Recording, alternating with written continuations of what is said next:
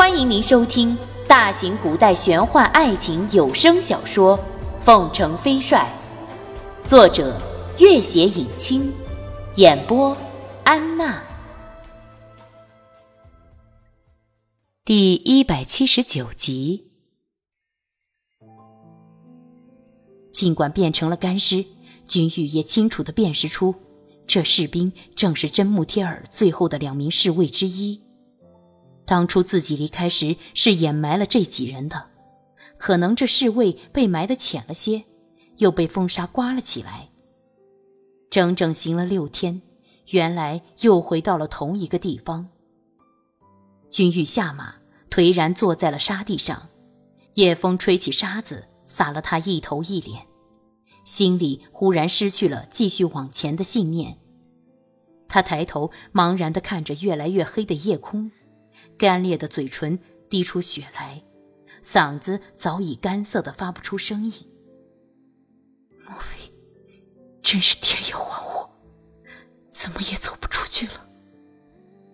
他伸手摸出怀里的几件零碎的事物，都是拓桑送给自己的：断了的玳瑁的梳子，崭新提着湿的锦帕。他用那半截的梳子梳梳纠结的头发，但是。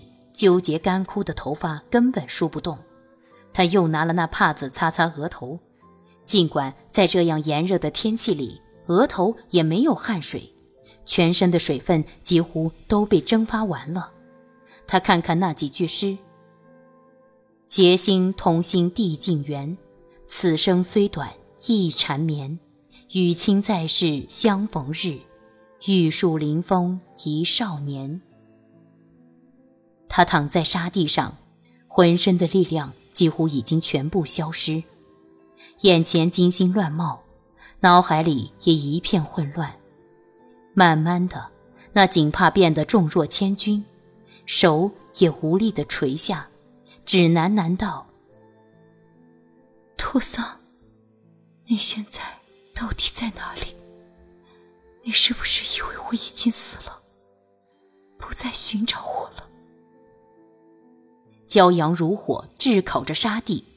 这沙漠里的温度实在太高，尽管这些士兵都是久经训练，忍耐力特别强，此刻也忍受不住了，暂时歇在一片沙丘的阴影里，大口大口地喝着水。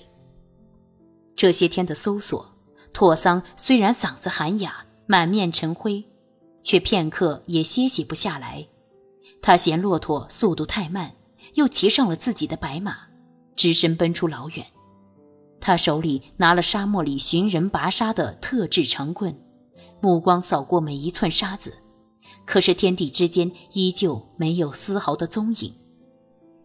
又一轮雪一般的残阳沉下西边的天空，一股又一股的信号显示，大军仍然没有搜索到主帅的任何踪影，就连弄影先生也没有丝毫收获。如此大范围的搜索也没有人，君玉会不会早已干渴而死？绝望和恐惧塞满心底，拓桑茫然地站在沙地上，看看夕阳，又看看远方，心里一片空白。搜索的大军已经趁着天气凉爽追了上来，一名士兵拿了水囊递给他：“君公子。”君公子，他连续叫了几声，拓桑依旧没有丝毫反应，只是呆呆的看着远方，一动也不动。自从拓桑出现在军中，众人见他从来都是镇定自若，尤其是少数曾跟随他突袭京城、经历关口被围、生死战的凤凰军，既见识了他绝世的武功，也见识了他罕见的镇定。无论多么危急的情况下，总是谈笑间轻松退敌。在他们心目中，早已认定这个人，哪怕是天崩地裂，也不会眉头稍皱的。可是现在，他的冷静镇定早已不见了，几乎已经快接近疯狂的边缘了。这些天来，他一天比一天失魂落魄，而搜索起来却又精力十足。每次只要有一点声音或者影子，他都会欣喜若狂地寻过去，而往往不过是风声，或者某些死在沙漠里的动物的骸骨，或者一些稍微大点的沙石。而这些声音、影子过后，又是无尽的失望和恐惧。忽而充满希望，忽而充满绝望，如此不眠不休的反复折腾，他已经双目赤红，形销骨立。可是他的精神却依旧亢奋到了极点，几乎永远也不会合眼似的。就连他那匹原本雪白的战马，也早已变得泥泞不堪，浑身的毛也分不清楚是什么颜色了。尽管众人都担心着主帅的安危，心里也各自焦虑悲哀，可是，却绝不如主帅的这名贴身侍卫一般失魂落魄。这些征战沙场多年的将士，对于死亡就如对待老朋友一般，绝不认为有多么不可思议。经历了这么久的搜索，他们中的绝大部分人都已经怀疑主帅多半已经渴死了。也有心劝慰一下拓桑，可是见拓桑这等模样，他们无不觉得奇怪又害意，因此谁也不敢开口。众人中唯有卢林知道君玉和拓桑的特殊身份，较之其他人，他追随君玉日久，心里也十分焦虑悲哀。可是见到拓桑这等可怕模样，如果继续下去，只怕君玉没找到。自己先死了。此刻，卢林也顾不得心里的悲哀，从那士兵手里接了水囊，上前一步，大声道：“君公子，喝水。”他的声音很大。拓桑看他一眼，摇摇头，又扬起鞭子，准备继续搜索。君公子，军元帅也许正等着你呢。如果你倒下了，他活着。却又见不到你。托桑心里一震，似乎清醒了一点，喃喃道：“是啊，他怎能见不到我？我一定要活着见到他，他也一定要活着见到我。我们，我们……”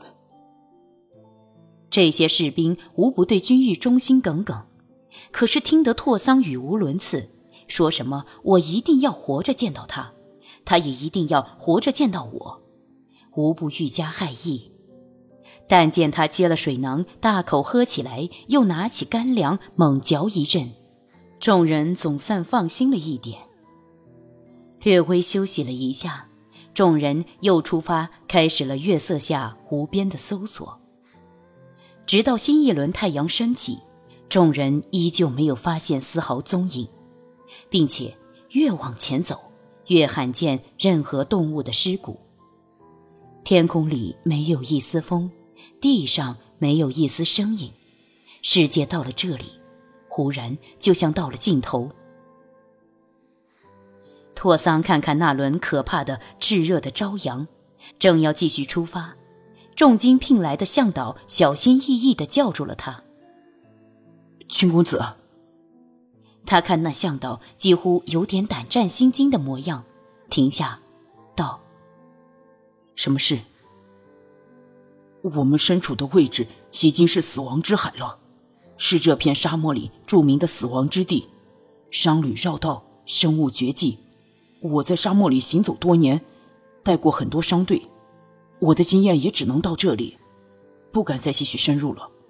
再深入，我们也出不来了。”军元帅可能没有在里面，即使在里面，他没有再继续说下去，意思是君玉孤身一人，没有水粮，即使在里面也早已死了，不用再找下去了。拓桑当然明白他的意思，却摇摇头。虽然他脑海里也多次浮起这个可怕的念头，但是真听得别人如此说起。却立刻下意识的加以排斥。君玉怎会那么轻易死去？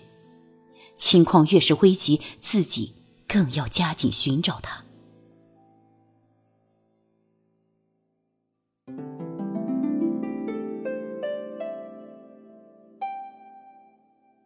本集播讲完毕感谢您的关注与收听。